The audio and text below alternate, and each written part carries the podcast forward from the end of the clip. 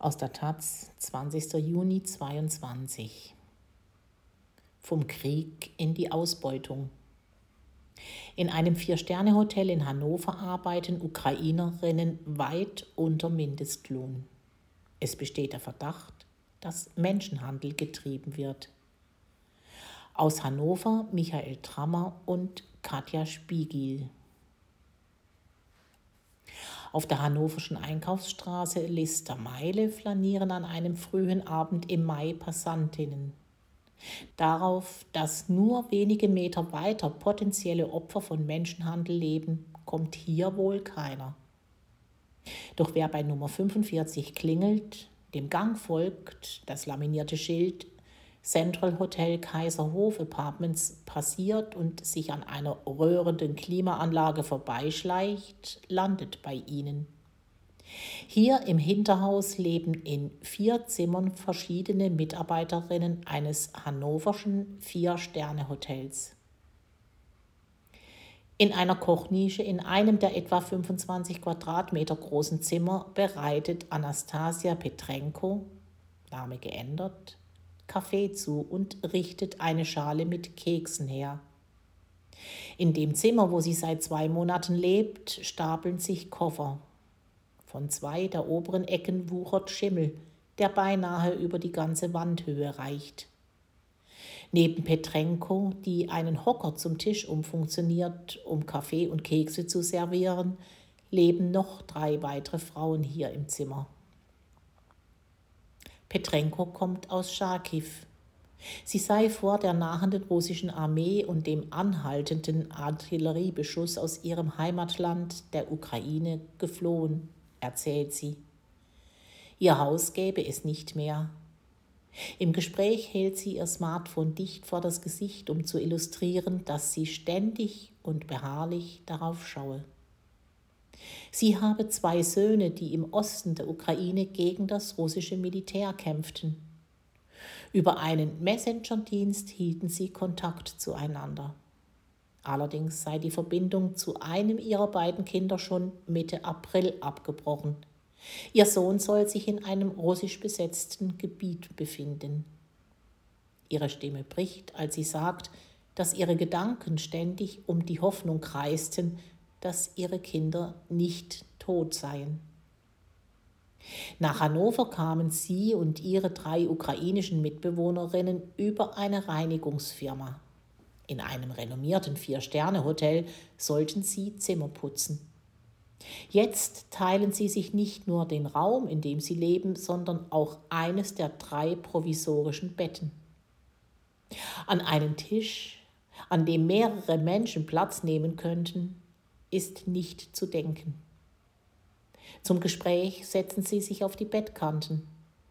Geld hätten sie für ihre Arbeit bisher nicht bekommen. Sie erzählen, dass sie, um über die Runden zu kommen, noch nach Feierabend Pfandflaschen sammelten. Weil wir wissen, dass wir nichts wissen und Geld verdienen wollen.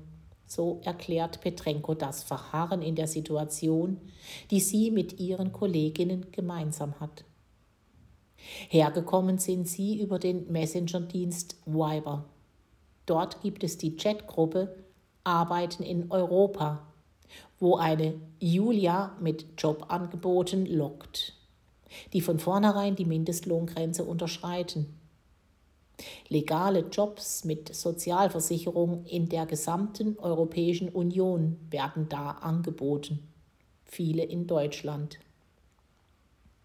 etwa auf dem Bau in München, bei der Erdbeerernte nahe Köln, zur Fleischverpackung in der Nähe von Dortmund und eben auch in der Hotelbranche.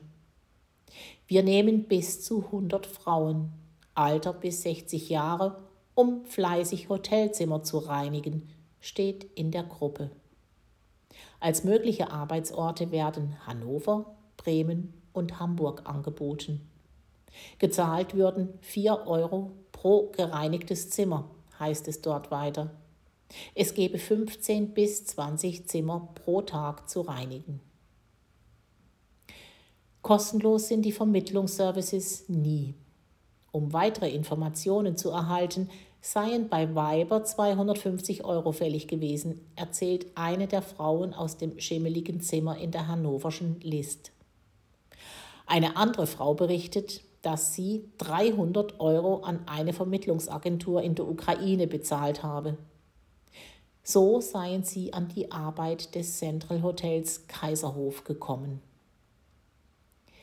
Der goldene Schriftzug des Hotels funkelt schräg gegenüber dem hannoverschen Hauptbahnhof.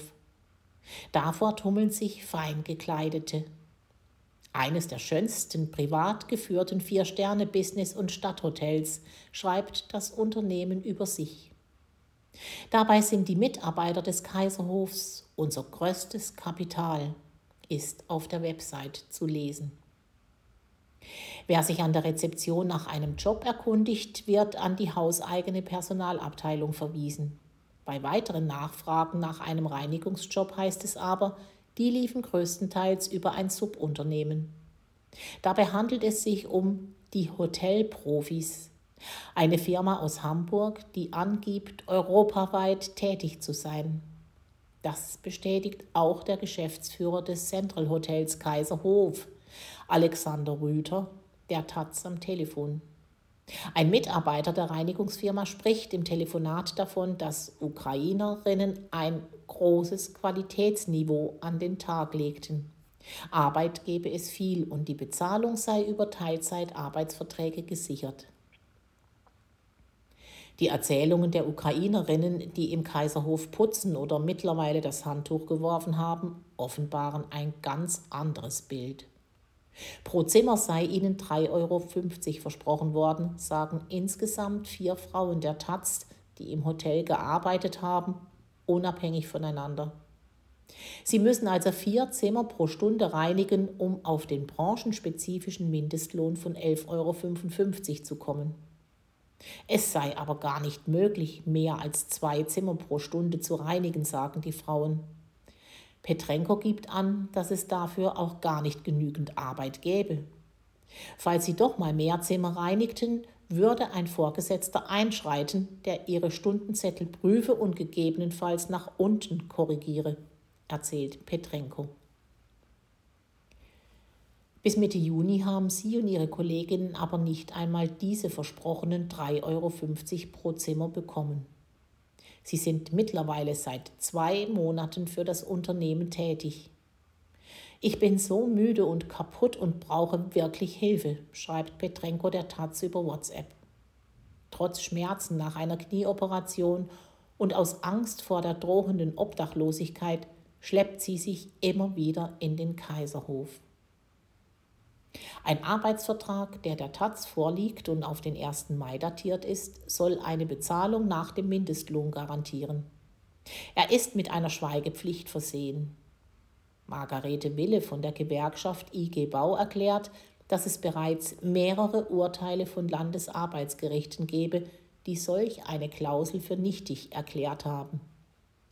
Die Entgelttransparenz, verankert im allgemeinen Gleichstellungsgesetz, besagt, dass die Offenlegung der Arbeits- und Lohnbedingungen im Falle von Diskriminierung oder Ungleichbehandlung zulässig ist, so die Gewerkschafterin. Für die Reinigungsbranche, die für prekäre Verhältnisse bekannt ist, sei das wichtig. Petrenko meint unterdessen, wir haben nirgendwo etwas unterschrieben. In unserem Land herrscht Krieg. Wir kommen hierher, weil die Situation nun einmal so ist und wir wollen nicht auch noch ausgenutzt werden, erzählt Lydia Antoniuk, Name geändert, die mittlerweile weit weg von Hannover lebt. Die 35-Jährige berichtet der Taz, dass sie einen Monat lang als Reinigungskraft in dem Hotel gearbeitet habe.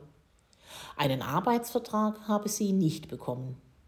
Nach ihrem Lohn musste sich die Odessanerin immer wieder erkundigen, bis sie Wochen später 365 Euro bekommen haben soll, obwohl ihr 795 Euro zugesichert worden seien.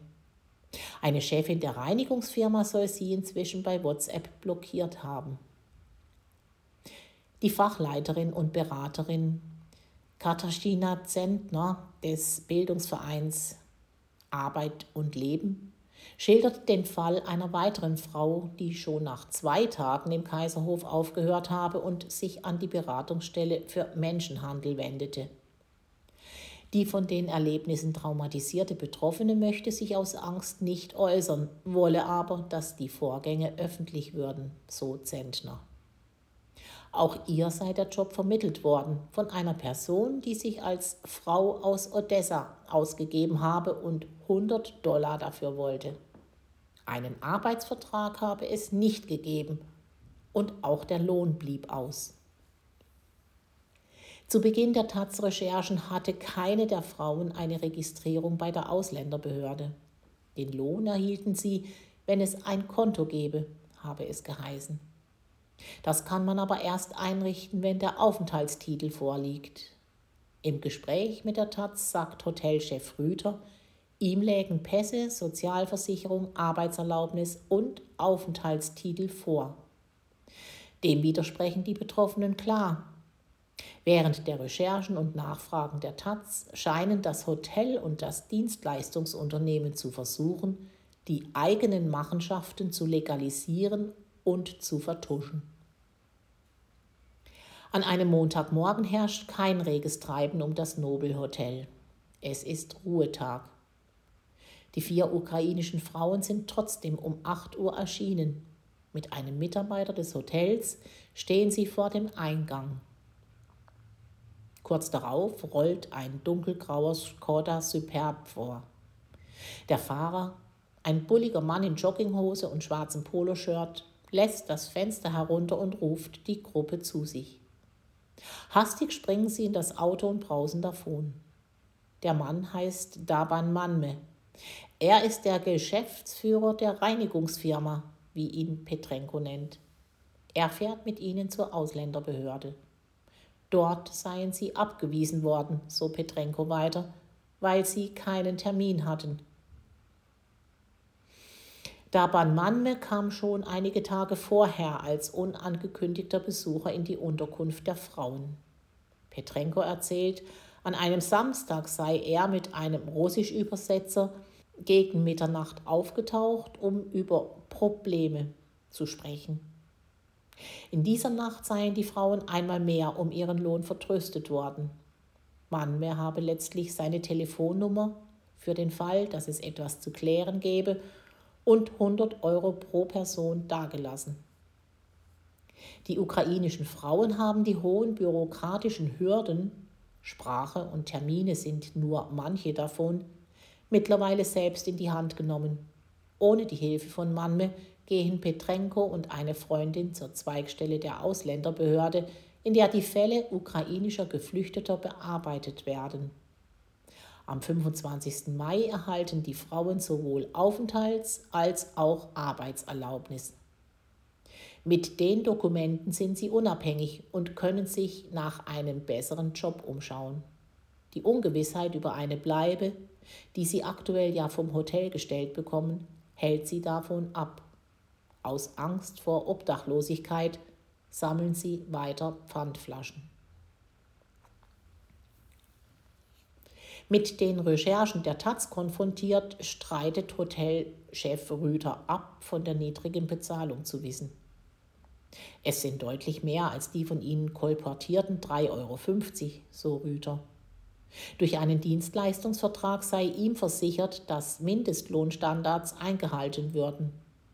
Sollten wir von Angestellten der Dienstleistungsfirma Gegenteiliges hören, werden wir dies mit unserem Dienstleister zur Sprache bringen. Es wäre für uns ein fristloser Kündigungsgrund des Dienstleistungsverhältnisses, sagt Rüther. Bereits 2020 habe der Zoll die Firma kontrolliert. Dabei sei nichts aufgefallen, so der Hotelchef. Nach der ersten Kontaktaufnahme durch die Taz leitet der Hotelchef die Informationen an den zuständigen Zoll weiter. Belässt es scheinbar aber dabei und weiß vier Wochen später auch nichts mehr. Die Nachfrage, ob er denn mit den Angestellten der Dienstleistungsfirma mal gesprochen habe, lässt er offen. Über die Unterbringung schreibt er, dass der Kaiserhof 500 Euro Miete pro Monat von der Reinigungsfirma verlange. Die Betroffenen erzählen, dass das Subunternehmen ihnen angekündigt habe, sie selbst hätten die Kosten zu tragen.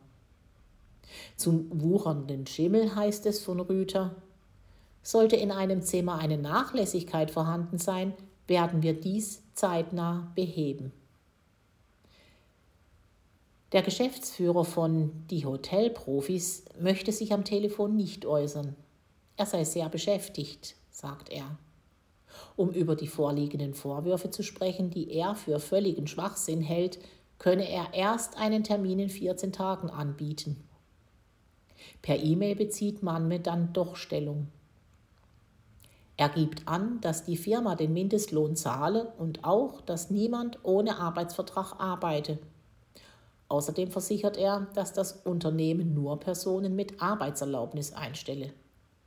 Der Taz hingegen liegt ein Vertrag vor, der schon vor der Registrierung in der Ausländerbehörde aufgesetzt wurde. Jetzt ist Spargelzeit, im Sommer Bärenzeit. Die Nachfrage nach Saisonarbeitskräften ist hoch und ich denke, solche Fälle werden sich jetzt häufen, sagt Zentner von der Beratungsstelle aus Hannover. Da, wo Menschen ankommen, bekäme sie mit, dass Menschenhändler auftauchten und unseriöse Arbeitsangebote machten. Die Fälle des Hotels Kaiserhof habe sie an den zuständigen Zoll weitergegeben. Ein Ermittlungsvorgang soll inzwischen eröffnet sein. Die Pressestelle des Hauptzollamts Hannover verweist auf Nachfrage der Taz auf das Steuer- und Sozialdatengeheimnis und will sich nicht äußern. Allgemeiner heißt es, dass der zuständigen Einheit des Zolls, der Finanzkontrolle Schwarzarbeit, aktuell keine Erkenntnisse über eine gezielte Anwerbung von ukrainischen Geflüchteten vorläge.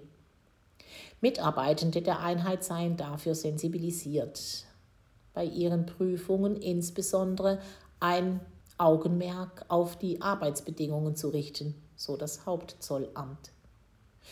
Zumindest im Netz finden sich sehr wohl Anzeichen für eine systematische Anwerbung und Ausbeutung ukrainischer Geflüchteter. Die Weibergruppe Arbeiten in Europa hat über 3000 Mitglieder. Fast jeden Tag werden dort Jobs angeboten ein Großteil davon in Deutschland. Anfang Mai deckte eine NDR-Recherche ähnliche Methoden, wie sie sich im Fall des Kaiserhofs abzeichnen, in Dormero-Hotels in Hannover und Langenhagen auf. Auch hier war die Reinigung der Zimmer auf ein Subunternehmen ausgelagert. Arbeitsverträge und Erlaubnisse lagen nicht vor.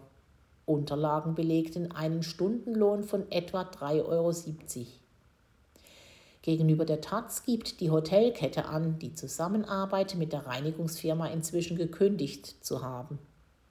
Wenn tatsächlich nur knapp 4 Euro brutto an die Mitarbeitenden der Firma Yes gegangen sind, ist das untragbar für uns, menschlich wie auch beruflich, so Dormero auf Taz Anfrage.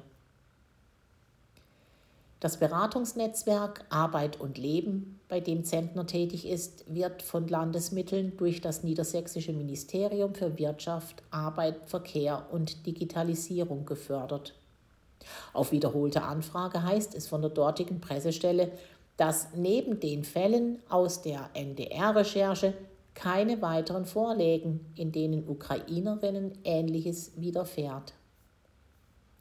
Mit Gewissheit handle es sich aber um schwere Straftaten des Menschenhandels und der Ausbeutung der Arbeitskraft. Das Ministerium habe ein Merkblatt verfasst, um arbeitssuchende Ukrainerinnen zu informieren und auch vor Ausbeutung und Menschenhandel zu warnen. Intensivere bzw. häufige Kontrollen durch kommunale Schwarzarbeitsbekämpfungsbehörden führen naturgemäß zu einer höheren Aufdeckungsquote, heißt es vom Ministerium. Es wird sich zeigen, inwiefern der Zoll in Hannover im vorliegenden Fall tatsächlich tätig wird. Das Beschäftigung von Menschen ohne Erlaubnis kann Geldbußen von bis zu 500.000 Euro nach sich ziehen, heißt es auf der Website. Bei den von den Betroffenen beschriebenen Zuständen könnten zudem Probleme sowohl auf den Arbeitgeber wegen Unterschreitung des Mindestlohngesetzes als auch nach 13 Mindestlohngesetz und 14 Arbeitnehmerentsendegesetz auf den Auftraggeber zukommen. Bei der Wohnraumsituation könnte zudem ein Verstoß gegen das niedersächsische Wohnraumschutzgesetz vorliegen, laut dem Arbeiterinnen mindestens 10 Quadratmeter Wohnfläche pro Person zustehen. Petrenko hat mittlerweile die Nase voll. Sie hat sich aus der Abhängigkeit von die Hotelprofis gelöst.